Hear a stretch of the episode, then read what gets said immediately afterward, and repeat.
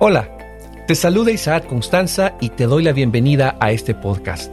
Hoy comenzamos una serie de temas titulada La saga de Lucas 15 y durante los próximos 10 episodios meditaremos en las palabras dichas por Jesús registradas en el libro de Lucas capítulo 15. El tema de hoy se llama Amigo de los pecadores, parte 1.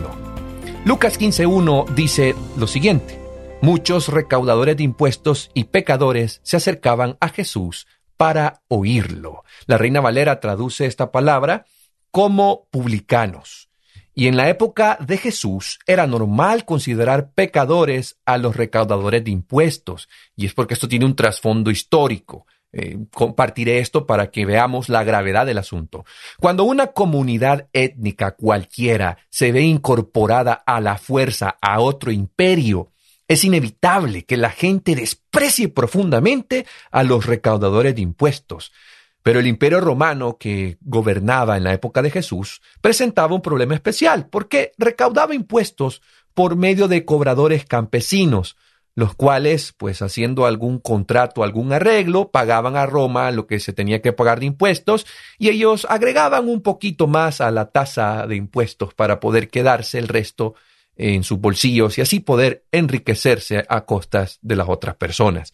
Pero lo tremendo del caso es que en eh, algunos casos los judíos se prestaban para realizar esta labor y eran considerados traidores a la patria, eran odiados por haber traicionado a la patria y pues odiados también por el imperio romano porque era un judío. Eh, durante el primer siglo, Palestina estaba ocupado por imperialistas y a la persona que nunca nos ha tocado vivir en un país ocupado por imperialistas, nos cuesta un poquito trabajo entender la idea del odio que se genera hacia cualquier colaborador. En la política árabe actual, el insulto más fuerte es que te llamen agente de los imperialistas. Y cuando una colonia que está subyugada ante este poder eh, está a punto de llegar a, la ignición o ya a punto de, de la sublevación, odia ferozmente a cualquier colaborador. Entonces, aquí estamos viendo nosotros algo muy delicado para la persona que se dedica a cobrar impuestos, porque en los días de Jesús, las fuerzas nacionalistas de Judea y Galilea eh, estaban acumulando tensión. Era un fuego lento que estaba ya a punto de, de estallar para poder crear una revolución contra Roma y cualquier cooperación con Roma y sus recaudadores de impuestos tenía que verse como una traición a la raza y a la religión. Y en los evangelios, el título de recaudador de impuestos suele estar relacionado con el de pecadores o el de adúlteros. Eh, pero se identificaban comúnmente como pecadores. Pero en boca de un fariseo, pecador significaba impuro, transgresor de la ley, y en general una persona de dudosa moral. Resumiendo, mis queridos amigos, eh, un pecador o un recaudador de impuestos era cualquier persona a quien se podía condenar. Y los fariseos añadían el matiz de traidor e impuro, es decir, eh, aquellas personas que se dedicaban a este negocio eran mal vistas, eran marginadas, eran excluidas eh, del, si era judío, pues excluido de su pueblo, y si habitaba, era un campesino que cobraba o un extranjero, e, era rechazado, era mal visto. Nadie le daba la bienvenida a su casa a un recaudador de impuestos. Nadie. Y, esto, es, y esto es importante que lo entendamos, porque la Biblia también agrega, Lucas 15.1 agrega una buena noticia. La buena noticia para todos aquellos que en algún momento nos hemos sentido excluidos religiosamente hablando porque quizás no cumplimos las expectativas. Hay una buena noticia para aquellos que se sienten pecadores, se sienten indignos. Hay una buena noticia para todos aquellos que nos hemos sentido, nos hemos sentido los marginados, los despreciados, los excluidos. Esto es la buena noticia. ¿Sabe cuál es esa buena noticia?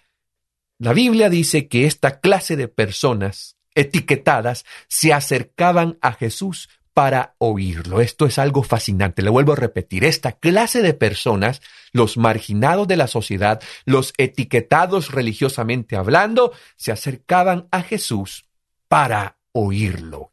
¿Qué tenía Jesús? ¿Qué tenía Jesús que atraía lo peor de la sociedad? Jesús acogiendo pecadores, y esto era lo que les les caía mal a los fariseos, eh, atendiendo a lo peor de la sociedad. ¿Qué tenía Jesús que atraía lo peor de las sociedades? Eh, ¿qué, tiene Jesús que te atrae a ti, a mí? ¿Por qué vamos a Jesús?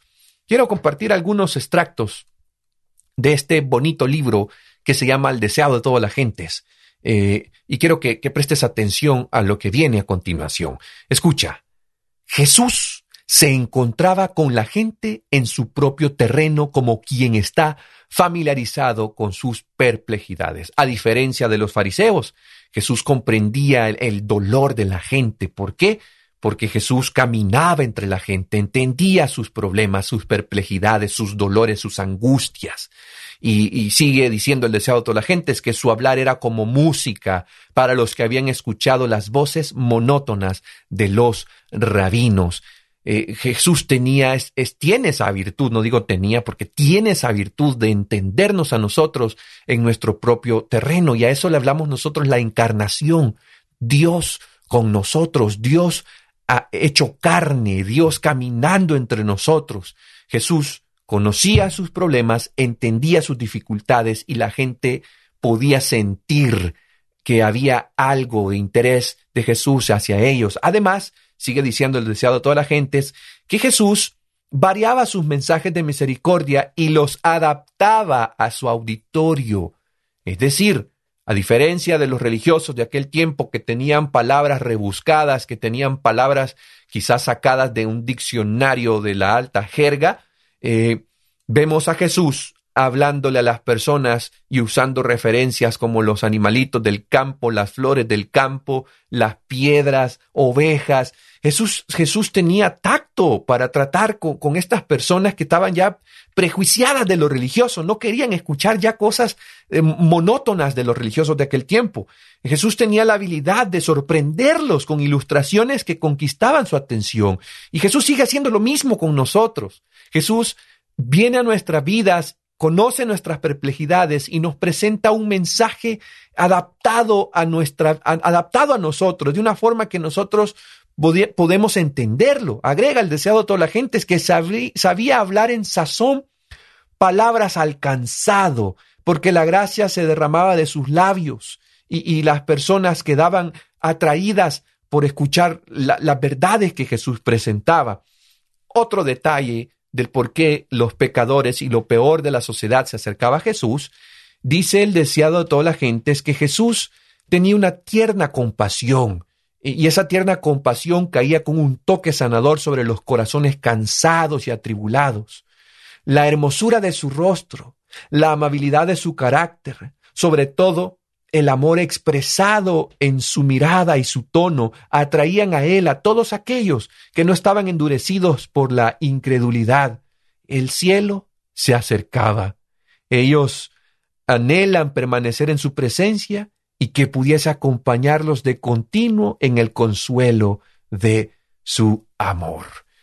Y es por eso que la gente se acercaba a Jesús, por su manera de hablar, porque los entendía, porque el mensaje que él presentaba, si bien era cierto, era una verdad eterna, la gente la podía comprender.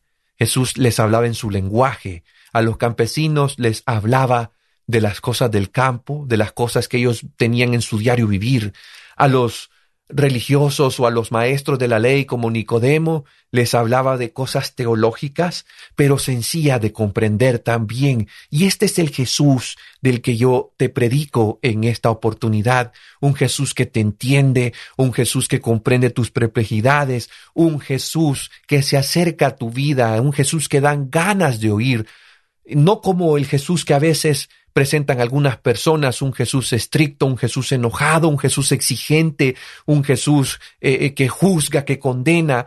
No es el momento ahorita para, para el juicio, mi amigo, es el momento donde se cumple lo que Jesús citó en Lucas 4:18, citando el libro de Isaías, Jesús dijo lo siguiente, el Espíritu de Jehová el Señor está sobre mí, porque me ungió Jehová, me ha enviado a predicar buenas nuevas a los abatidos, a vendar a los quebrantados de corazón, a publicar libertad a los cautivos y a los presos, apertura de la cárcel, a proclamar el año de la buena voluntad de Jehová. Es decir, Jesús no toleró el pecado o participó en las conductas destructivas de la gente pecadora, Al ser amigo de los pecadores, Jesús mostró que, que, la benignidad de Dios nos guía al arrepentimiento.